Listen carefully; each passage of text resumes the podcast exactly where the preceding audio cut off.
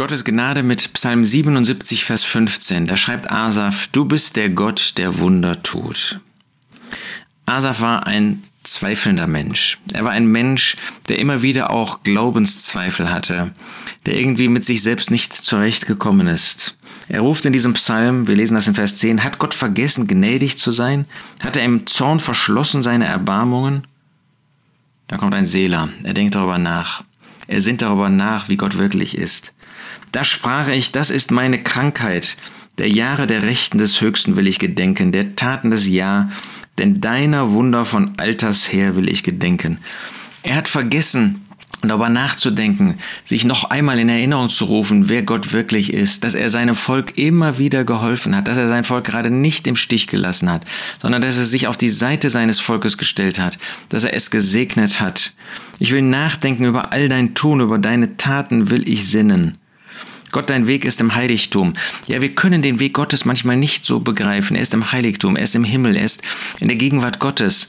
Und wir müssen Gemeinschaft mit Gott haben. Wir müssen praktizierte Gemeinschaft mit Gott haben, um diese Wege auch wirklich verstehen zu können.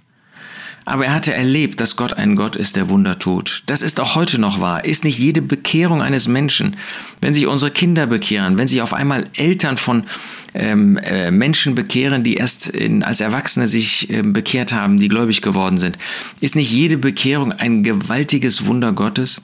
Ist nicht das Umkehren von Gläubigen, die auf einem falschen, auf einem bösen Weg waren, ist das nicht ein Wunder der Gnade Gottes? Das ist es. Gott hat uns für die heutige Zeit des Niedergangs, der letzten Zeit, hat er uns keine äußerlichen Wunder zugesagt. Gott kann in seiner Souveränität einen Kranken, der schwer krank ist, auf einmal gesund machen.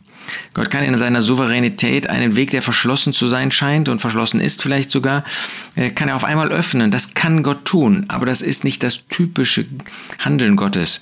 Es wäre ähm, fatal, wenn wir das den Gläubigen, wenn wir das den Menschen irgendwie predigen würden. Gott ist ein Gott, der Wunder tut, der äh, heute im Allgemeinen so handelt. Das tut er nicht, aber er kann es tun.